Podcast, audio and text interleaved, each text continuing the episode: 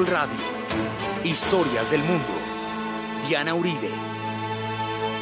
Buenas. Les invitamos a los oyentes de Caracol que quieran ponerse en contacto con los programas, llamar al 2 68 67 97, 2 68 67 97 de lunes a sábado, o escribir al email director arroba casadelahistoria.com o a la página web www.infocasadelahistoria.org o a las redes sociales, el Twitter o el Facebook. Hoy vamos a ver cómo se dan las trágicas y fatídicas relaciones de Irán con Occidente en la era moderna.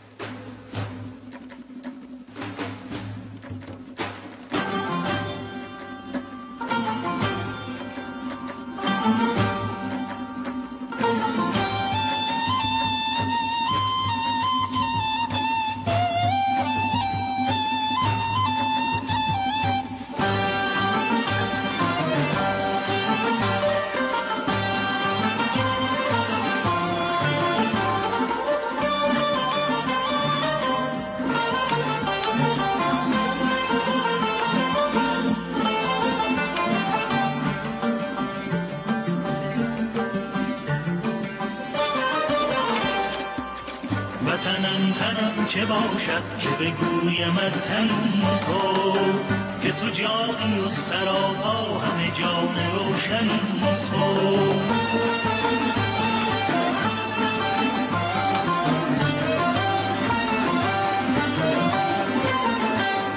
وطنم تو بوی باران به شب ستاره باران که خوشی و خوشترینی به مذاق میگساران وطنم وطنم وطنم ایران.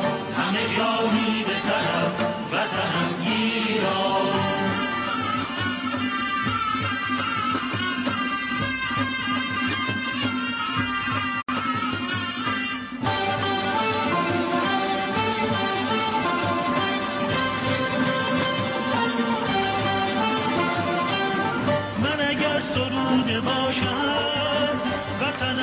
شعر نابی من اگر ستاره باشم وطنم تو آفتابی وطنم وطنم وطنم ایران همه جا می بتنم وطنم ایران La vez pasada y durante los dos capítulos anteriores estábamos viendo primero la historia del petróleo y en el capítulo anterior a ese el gran juego es decir, las relaciones entre Rusia y Gran Bretaña, tomando a Irán como estado tapón para hacer este juego macabro geopolítico entre los dos por encima de Irán, como una especie de pincho. Así es que queda Irán entre estos dos, entre en el gran juego. La mezcla del gran juego, es decir, la expansión en el Asia Central de los rusos y los británicos por encima del territorio de Irán y de otros países del Asia Central, más el descubrimiento del petróleo, condenan a Irán a estar siempre en la mira de las potencias que se estaban expandiendo en la zona y como Irán ya no tenía en ese momento la fuerza de antes, ya no tenía toda la capacidad para poderse defender y mantenerse en la historia que durante tanto tiempo tuvo. Recordemos que estaban bajo la dinastía Kashgar. Y la dinastía Kashgar ya no tiene ni la fuerza, ni el músculo, ni las pilas para poder mantener la soberanía histórica de Irán en el momento en que enemigos poderosísimos lo están atacando. Entonces habíamos visto cómo estaban las dos potencias y al mismo tiempo la disolución del imperio turco otomano hace que todo el imperio turco otomano quede repartido entre ingleses y franceses, que para nuestros efectos prácticos viene de la misma vaina, porque se están, los ingleses se están expandiendo por la India y por Pakistán, y se toman una parte importantísima del antiguo imperio otomano, incluida Irak, que en alguna época fue provincia de Persia y ahora queda partida en la mitad. Y es cuando, después de la repartición del Imperio Turco Otomano, van a crear una serie de límites arbitrarios y completamente desconectados de la historia de esos pueblos porque están determinados por los yacimientos de petróleo y porque los hacen a partir de las multinacionales. Entonces, de aquí en adelante, la soberanía de Irán siempre va a estar en peligro y toda su política interna se va a ver amenazada por las maniobras de los ingleses y de los rusos a ambos lados del país.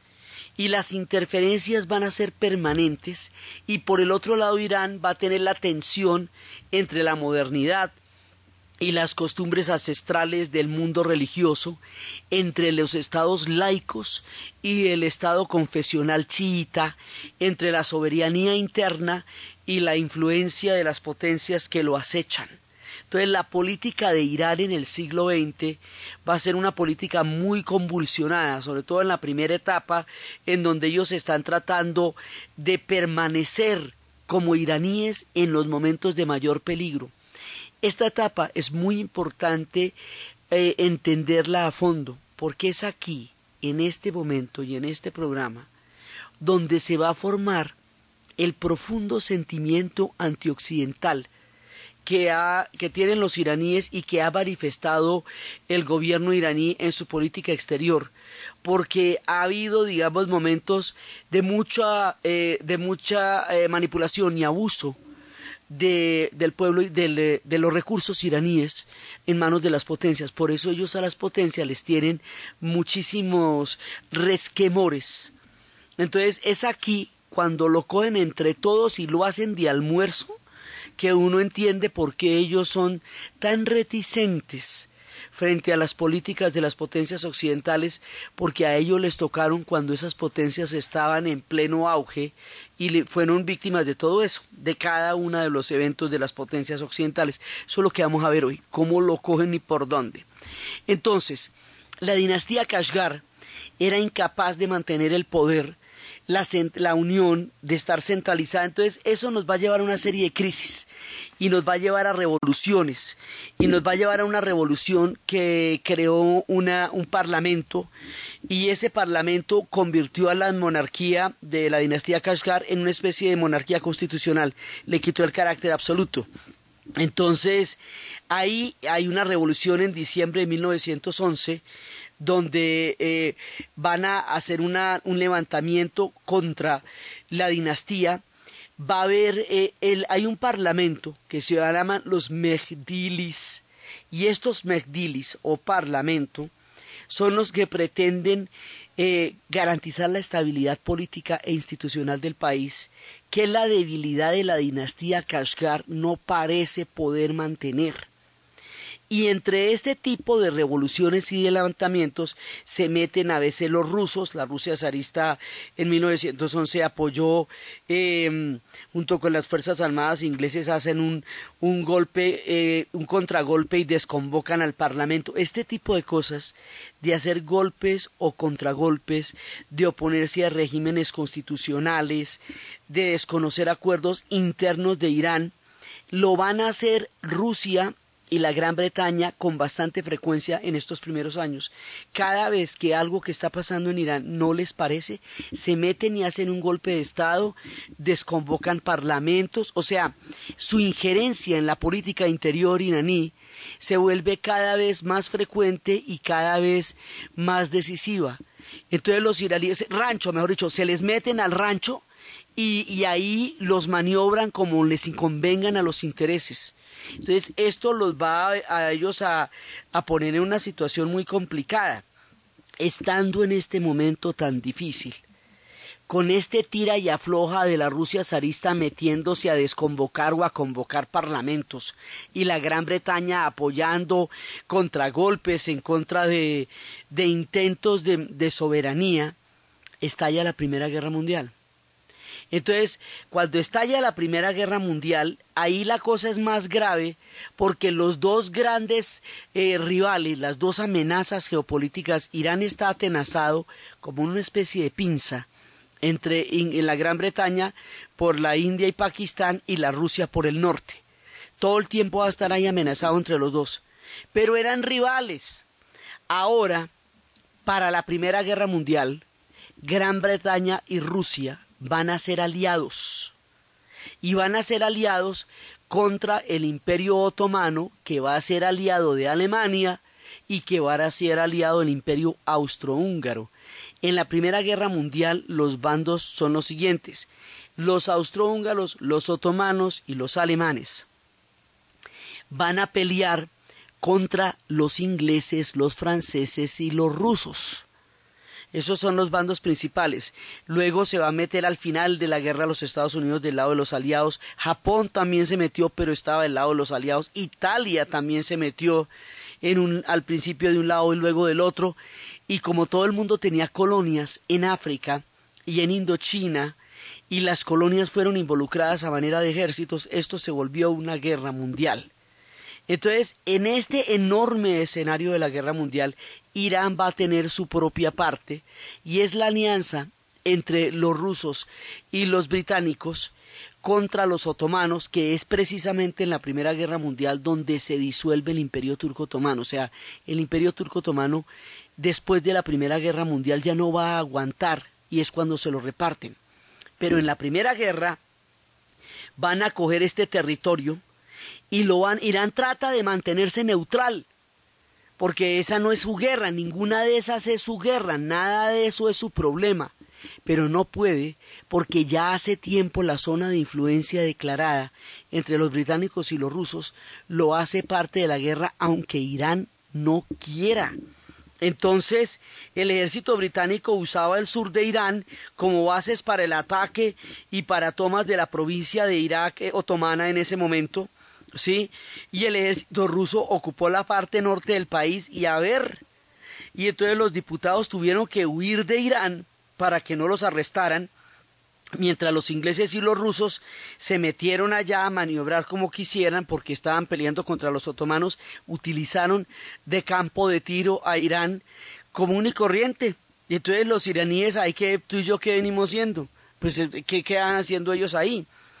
La revolución de 1917 saca a Rusia del juego porque Rusia entra en la revolución, se sale de la Primera Guerra Mundial y se ocupa en desarrollar su revolución, luego alivia la tensión por el lado ruso, o sea, por el lado norte.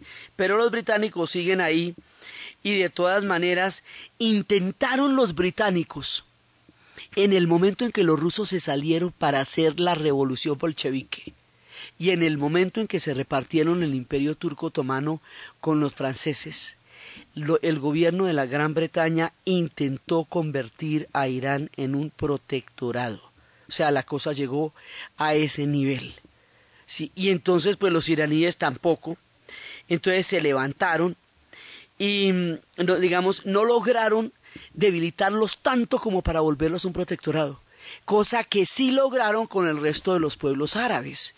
Irak, todos los demás sí fueron protectorados en un momento dado, todos se repartieron la Mesopotamia, que era Siria y Irak, se repartieron la Palestina, se repartieron el Kurdistán, y en esa repartición fue cuando crearon los grandes problemas que hoy aquejan al mundo, como estábamos viendo la vez pasada, alrededor de los yacimientos de petróleo. Crearon el conflicto árabe-israelí, crearon el problema kurdo, crearon el problema entre iraquíes e iraníes con nuestros territorios así rotos por la mitad, crearon todos los problemas que hoy aquejan el mundo en la repartición colonial del Medio Oriente con la caída del Imperio Turco Otomano y con la influencia profunda dentro de Irán.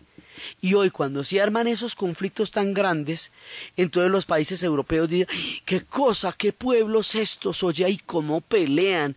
Y esos conflictos los armaron ellos de su propia mano cuando desbarataron toda esa zona para buscarles el petróleo. El petróleo de aquí en adelante se les va a volver una maldición porque por el petróleo se va a meter todo el mundo y se va a sentir con el derecho a intervenirlos como mejor les provoque, porque en sus tierras surge la savia de la sociedad industrial, que es el petróleo. Por eso hace poco en una caricatura decía uno de los derivados del petróleo y dice la guerra. Y efectivamente, la guerra por el petróleo determina la historia de este país. Por eso fue que en el capítulo pasado tuvimos que recorrer toda la historia del petróleo de nuevo, que la hemos recorrido en otras ocasiones, porque a Irán lo determina de cabo a rabo en toda su historia de la modernidad. Entonces ahora se las tiene que ver con la Primera Guerra Mundial, con el petróleo, con la disolución del Imperio Turco Otomano. Nótese que ninguno de estos es problema de Irán ninguno de estos. Pero sin embargo, es por todas estas causas que se meten con Irán. Entonces ellos no está, esa no es su jugada, pero ellos están en el centro de la jugada y los afecta todo lo que está pasando alrededor, aunque ellos no sean ni la causa ni los generadores de eso. Y mientras tanto, por dentro, siguen teniendo las tensiones entre un mundo laico, o un mundo confesional chiita, que como hemos dicho muchas veces, el, el mundo chiita, eh, en, el mundo chiita la parte política y la parte religiosa están unidas. No es, no es una concepción laica del poder, sino una concepción religiosa. Entonces está toda la saturación de la modernidad, la influencia de las potencias y la tensión entre el mundo clerical chiita y el Estado laico y el intento de Irán por seguir teniendo una soberanía en medio de todo este berenjenal.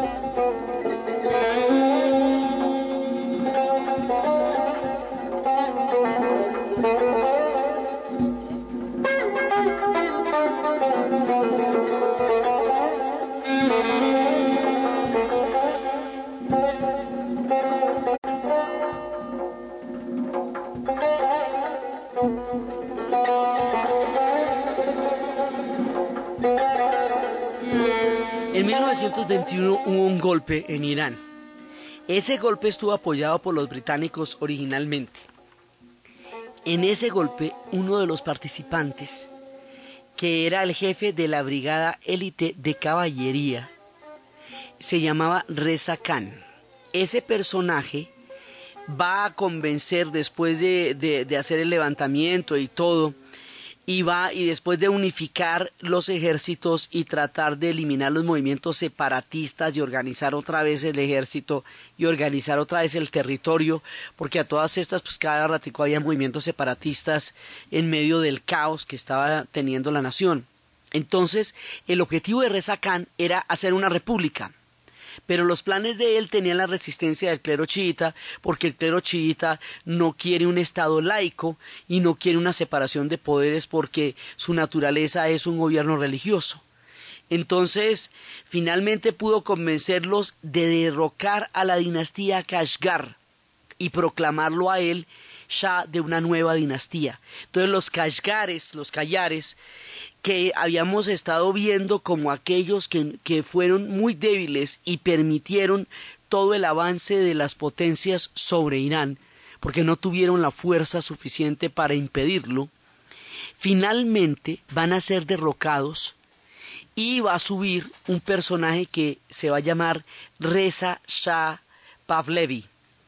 Este personaje, Reza Shah Pavlevi, inicia la dinastía de lo que nosotros conocemos como el Shah Reza Pavlevi, que fue el último gobernante que estuvo en el poder antes de la Revolución Islámica del 79. Lo que nosotros llamamos el Shah de Irán, Shah es un título, como decir el César, como decir el zar.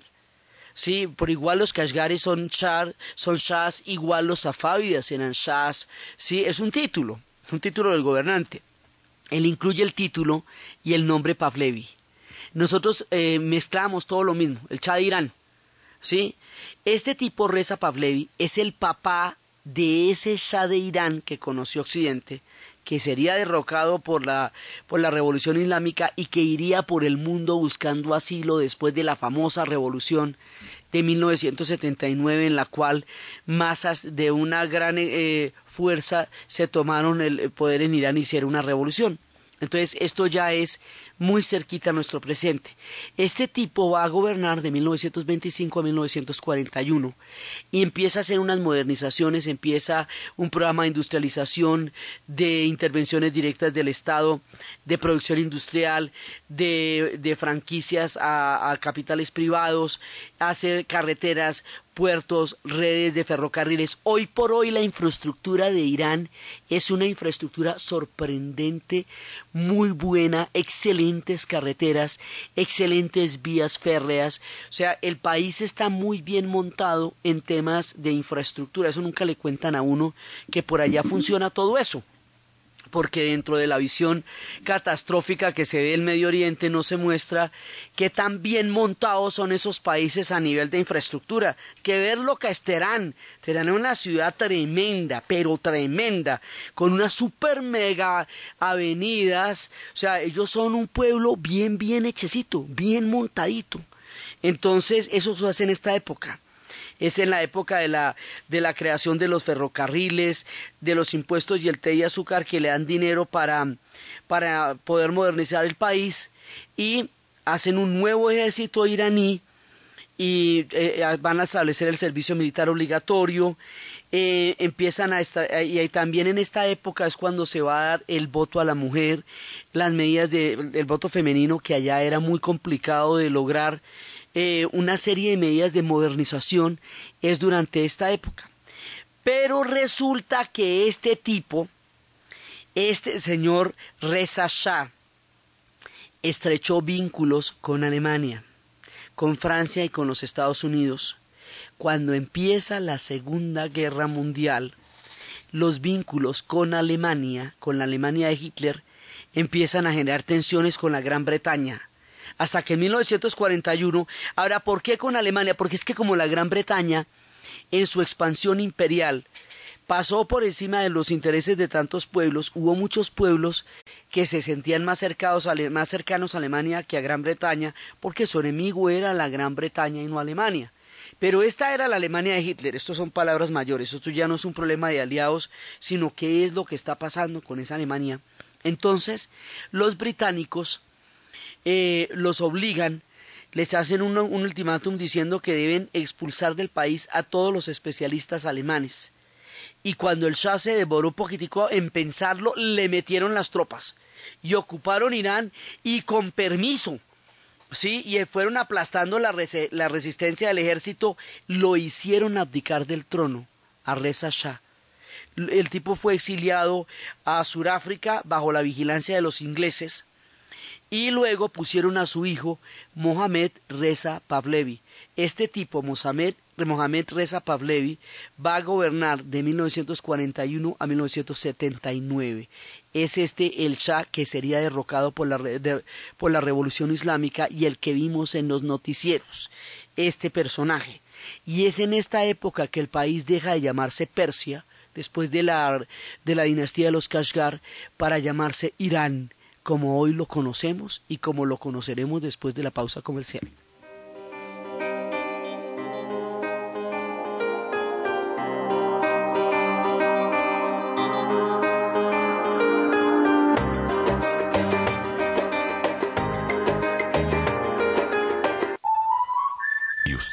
Cómo durmió anoche? Comodísimo. Colchones comodísimos para dormir profundamente. En Surenvíos entendemos que lo que caracteriza a un buen colombiano es su espíritu emprendedor, solidaridad y esfuerzo, y sobre todo el buen trato y la amabilidad. Por eso en Surenvíos nos sentimos orgullosos de ser colombianos y de servir, transportando sus mercancías, sobres y encomiendas. Contáctenos en www.surenvíos.com.co o en la línea gratuita nacional 018 1288 76. Sur Envíos llegamos primero. Última hora Deportiva Caracol. Manchester United venció tres goles a dos al Manchester City en el derby por el liderato de la Liga Premier inglesa. Wayne Rooney marcó dos tantos para el United y Van Persie logró el gol de la victoria en el minuto 91. Por el City descontó Yaya Touré y el español Pablo Zabaleta. Con esta victoria el Manchester United conserva la primera posición en la Liga inglesa con 39 puntos, seguido por el City con 33 unidades. El equipo integrado por los venezolanos Alex Popou, Gaetano Ardaña y el estadounidense Ryan Dassel se quedó con la edición número 27 de las 6 horas de Bogotá, competencia que reunió a 70 autos en el circuito de Tocancipá. Los colombianos Gustavo Yacamán y Omar Julián Leal terminaron en la tercera posición. Más información en www.caracol.com.co y en Twitter, arroba caracoldeportes. Según la Organización Panamericana de la Salud, 3 de cada 10 colombianos padecen de algún grado de hemorroides. Estas dolorosas, molestas y penosas hemorroides afectan a millones de colombianos. La elección para ellos es Anuais. Anuais es el único dispositivo que trata los síntomas de las hemorroides en la comodidad de su hogar, sin el dolor de la cirugía y libre de drogas. Pregunte por Anuais en todos los puntos de venta de drogas La Rebaja en el país. Diga adiós a los síntomas de las hemorroides con Anuais.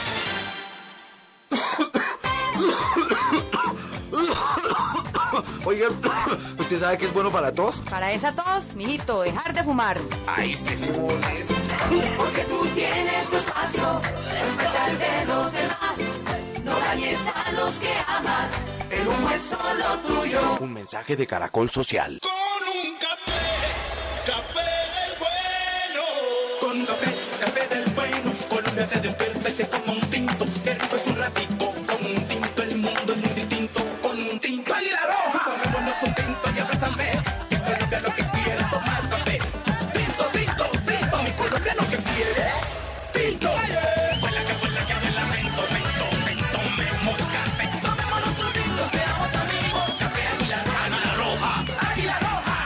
Superfarma Droguerías está de aniversario. En diciembre, promociones y descuentos. Lunes y martes en aseo personal. Miércoles y jueves en productos de botiquín. Viernes en productos de marca y genéricos. Sábados y domingos en cosméticos. Al realizar sus compras, participa en la entrega de obsequios. Superfarma Droguerías. Cumplimos 64 años.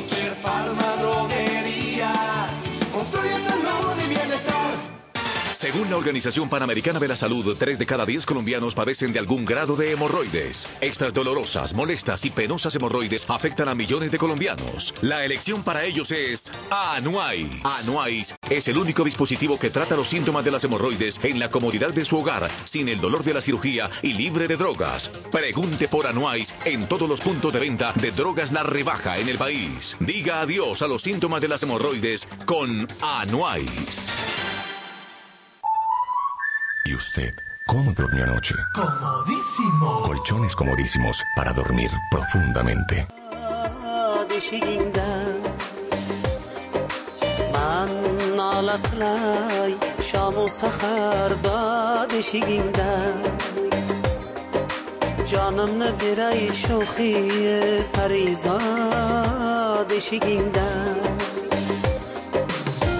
دادشیگیندم جانم نبیرای شوخی پریزادشیگیندم Gulalı reyhanı suman taza kızıl gül Gulalı reyhanı suman taza kızıl gül Hamsar ¿Por qué era tan importante meterse con Irán durante la Segunda Guerra Mundial? Porque la Unión Soviética estaba en peligro real. Porque en el momento en que Hitler invade la Unión Soviética, cuando se mete por cinco puntos diferentes, cuando empieza esa matazón tan impresionante en Bielorrusia, donde destruyen las 628 aldeas y el millón ochocientos mil personas que mataron. Cuando empieza este horror de la campaña en Rusia, hay un momento en que Rusia pide ayuda.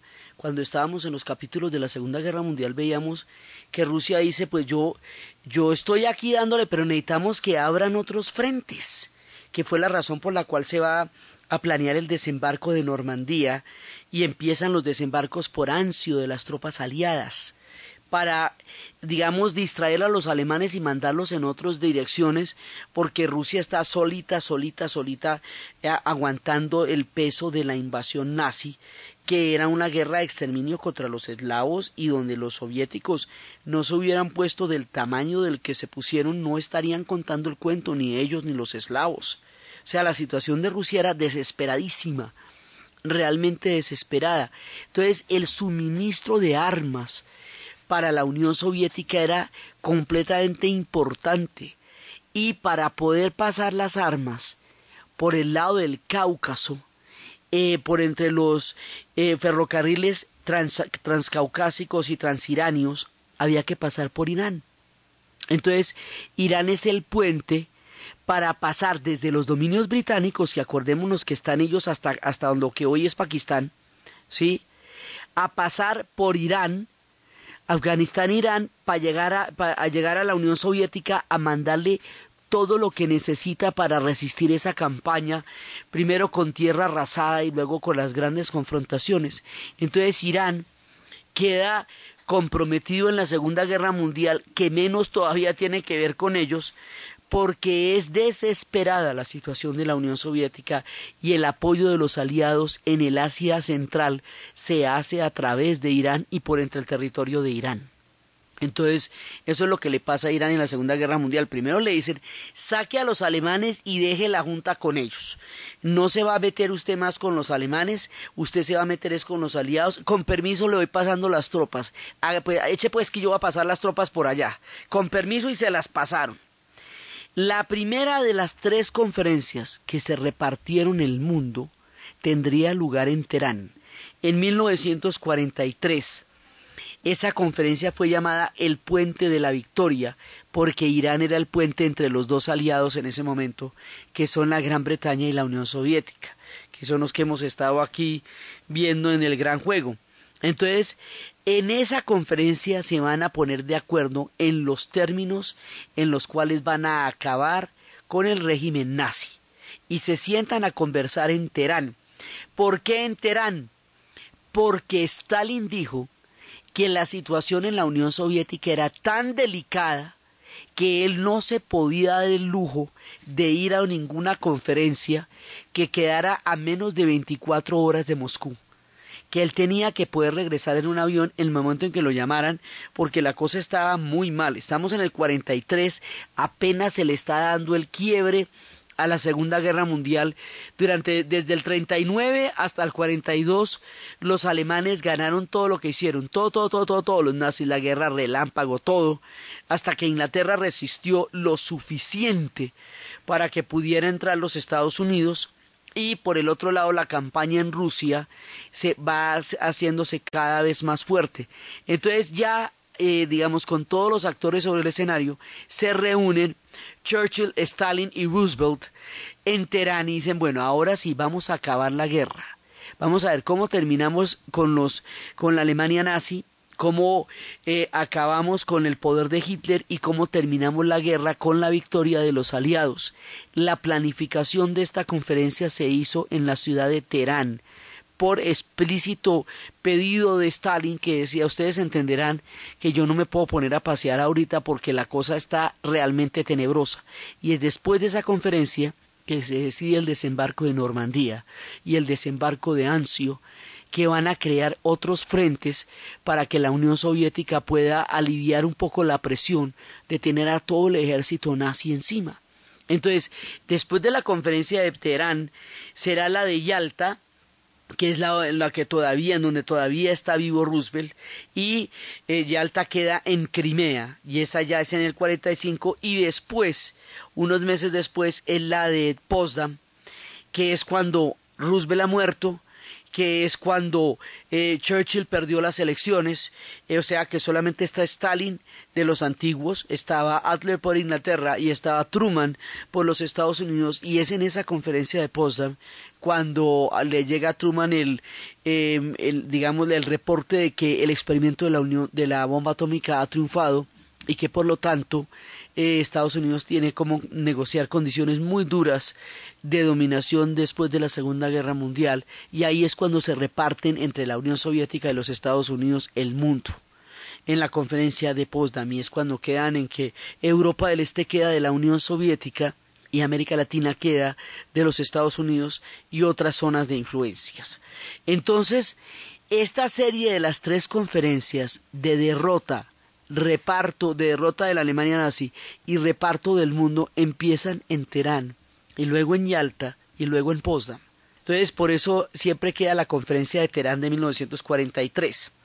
Termina la Segunda Guerra Mundial con la, con la derrota de la Alemania nazi, con el triunfo de los aliados, y va a empezar a continuación, ya después de Yalta, la Guerra Fría.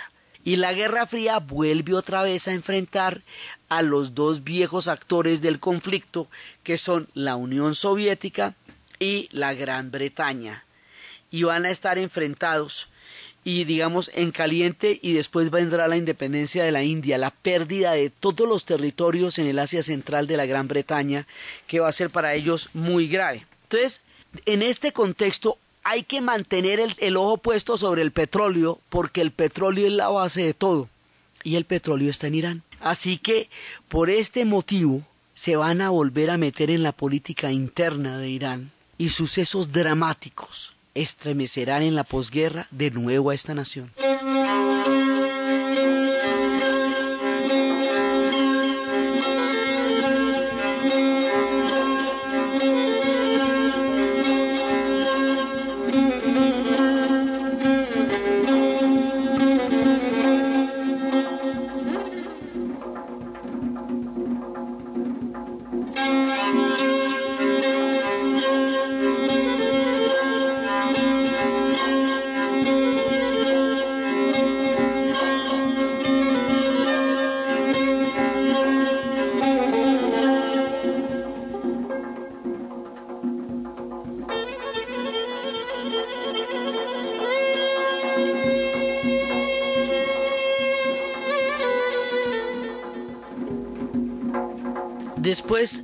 La Segunda Guerra Mundial empieza un periodo de descolonización en el mundo, en todas partes. La gran descolonización africana, la de Indochina, digamos, hay un, hay un la misma independencia de la India. Todo esto va a crear un clima de búsqueda de soberanía y de que los pueblos vuelvan a determinar sus propios destinos, cosa que durante el siglo XIX habían determinado casi exclusivamente Francia y la Gran Bretaña. Pero Francia y la Gran Bretaña salen victoriosos de la Segunda Guerra Mundial, pero salen, o sea, Europa quedó destruida, quedó muy mal. Y las promesas incumplidas a los ejércitos que fueron con ellos a la Segunda Guerra Mundial hacen que después de la Segunda Guerra haya un, una ola de descolonización en el mundo entero una, digamos, una gran convulsión buscando los destinos de los países que ellos crearon a través de los límites artificiales cuando se repartieron el África y el Medio Oriente y los Balcanes. Entonces, en esta época va a pasar una cosa.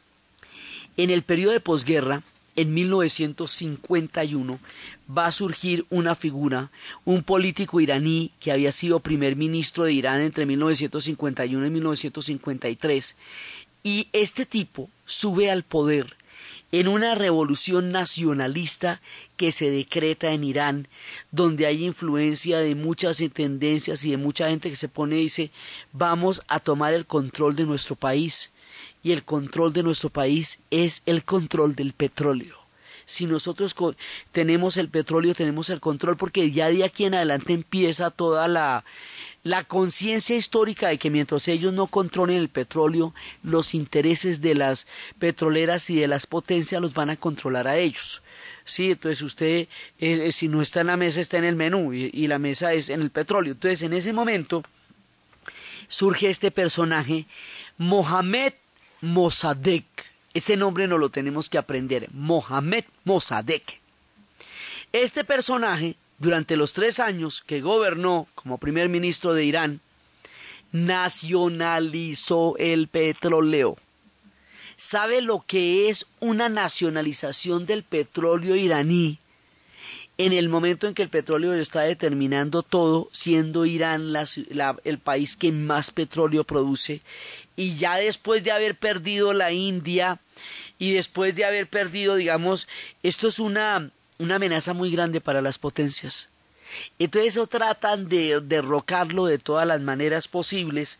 Eh, además él, él en ese momento le había hecho un, eh, un, un, golpe pues al Cha, o sea, un, un, golpe de mano al Cha.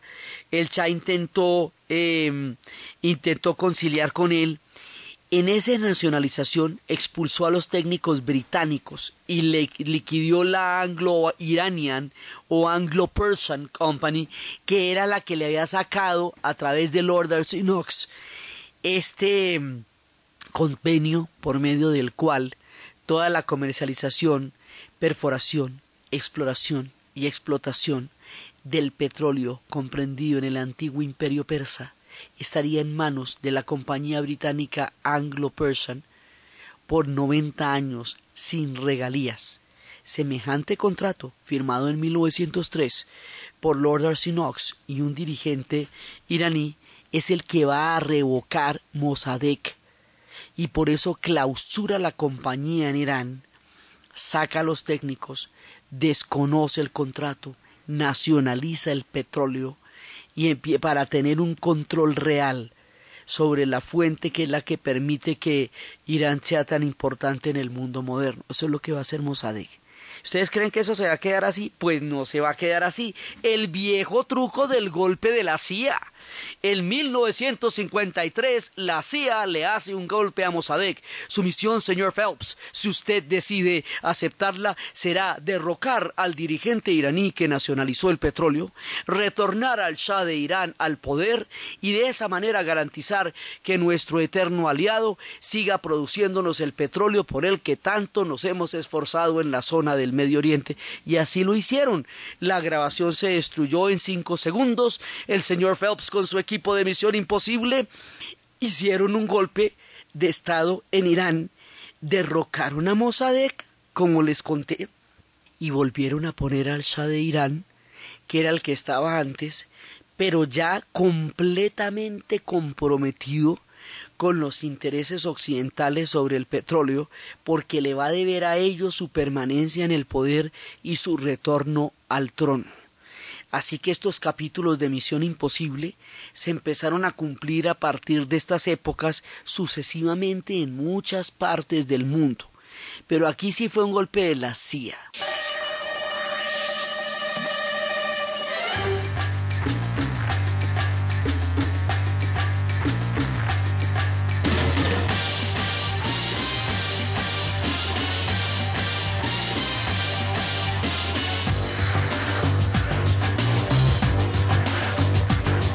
Efectivamente, le hacen el golpe a este personaje, Mohamed Mossadegh, lo van a meter en arresto domiciliario el resto de la vida.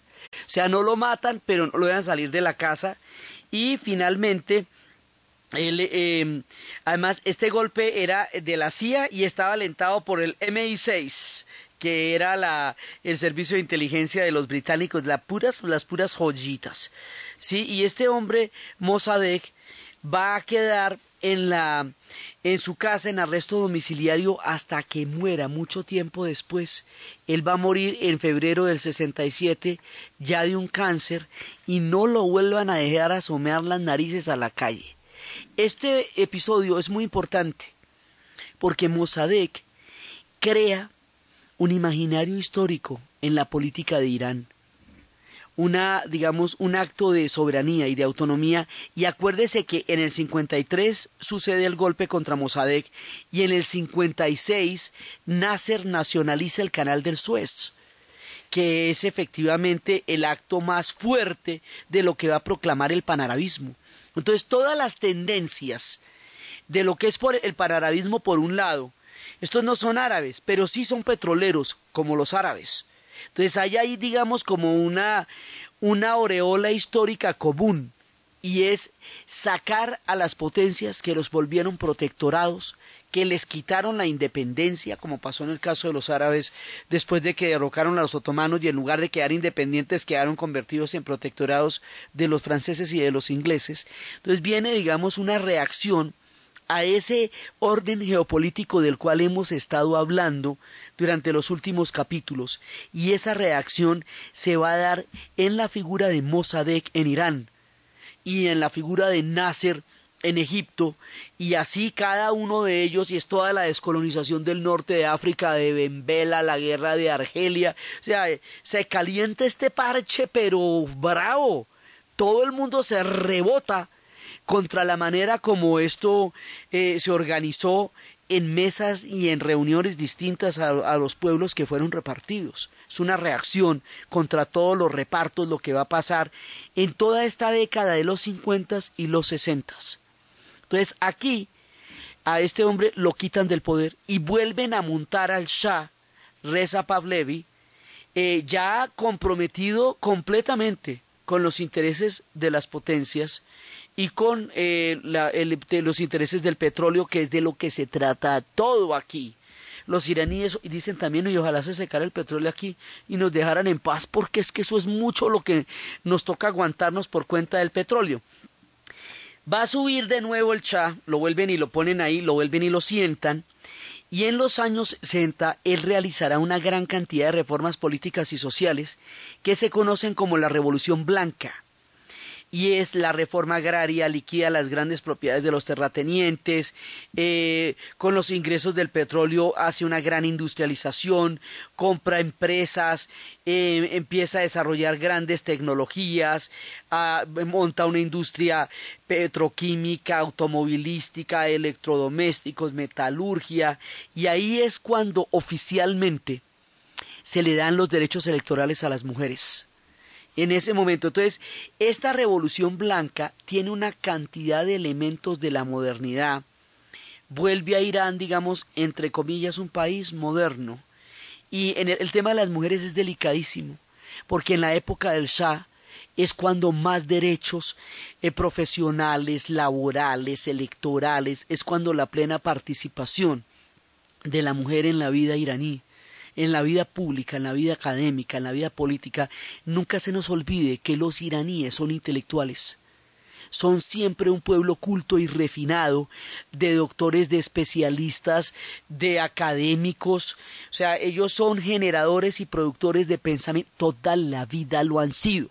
Desde que empezamos la serie, los persas están pensando y siempre piensan y producen conocimiento. Y ahora las mujeres entran de lleno a ese mundo del conocimiento. Entonces, esta revolución blanca, hasta aquí va toda bonita, ¿no es cierto? Pero esto tiene un problema. Y es que esta revolución que iba a llevar el seguro social a la población y el salario mínimo y una cantidad de cosas chéveres, está acompañada de un régimen súper autoritario súper autoritario. ¿Cómo se da esta contradicción entre tanta apertura y un poder político asfixiante que tenía una policía pues, secreta gravísima? O sea, hay una dictadura con un gran barniz de modernidad, pero el control lo tiene el Cha y no puede haber oposición a él. O sea, él hace las reformas pero nadie puede oponerse a él de ninguna manera porque va a tener un control y un poder sobre el Estado muy grande.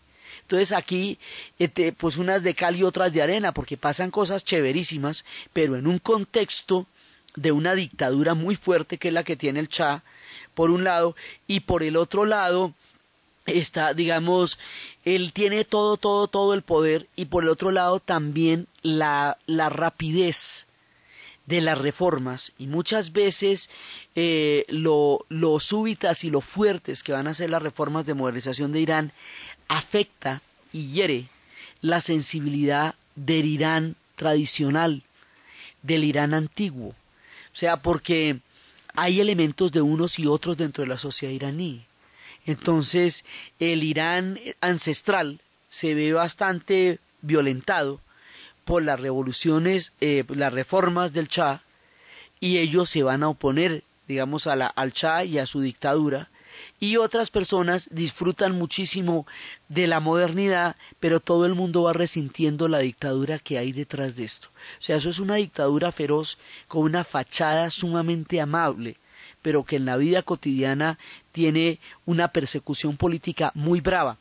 Para este periodo, y para el periodo de la Revolución Islámica hay una película que es basada en un cómic que se llama Persepolis.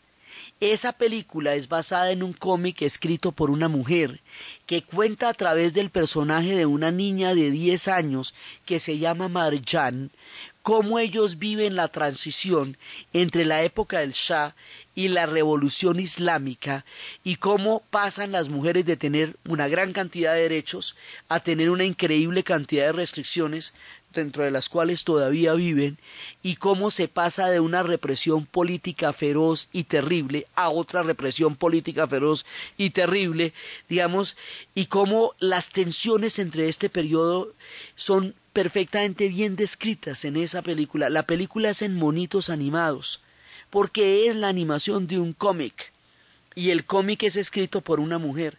Y así, con animación y con cómic, es de las mejores maneras como podemos llegar a entender este proceso de transición a través de los ojos de una niña que se podría parecer a Mafalda, que se llama Marjan, una niña persa, contemplando desde sus diez años los cambios de la sociedad en la que va a nacer. Aquí nos estamos alistando para el hecho noticioso que más nos va a hacer referencia de Irán en la era moderna, la revolución islámica del Ayatollah Khomeini. La manera como esto va a suceder, como el Shah va a llegar a su punto de agotamiento, como se va a dar la revolución y cómo va a cambiar con ella la geopolítica del mundo y de la zona y de todo, porque esta revolución tiene unas consecuencias en todos los rincones de nuestro relato, es lo que vamos a ver en el siguiente programa. Entonces, desde los espacios del gran juego, las guerras mundiales, los movimientos nacionalistas, la nacionalización del petróleo, la figura de Mossadegh, la conferencia de Teherán y el enjambre geopolítico en que se ve metido Irán por cuenta del petróleo, en la narración de Ana Uribe, en la producción de Jessy Rodríguez. Y para ustedes, feliz fin de semana.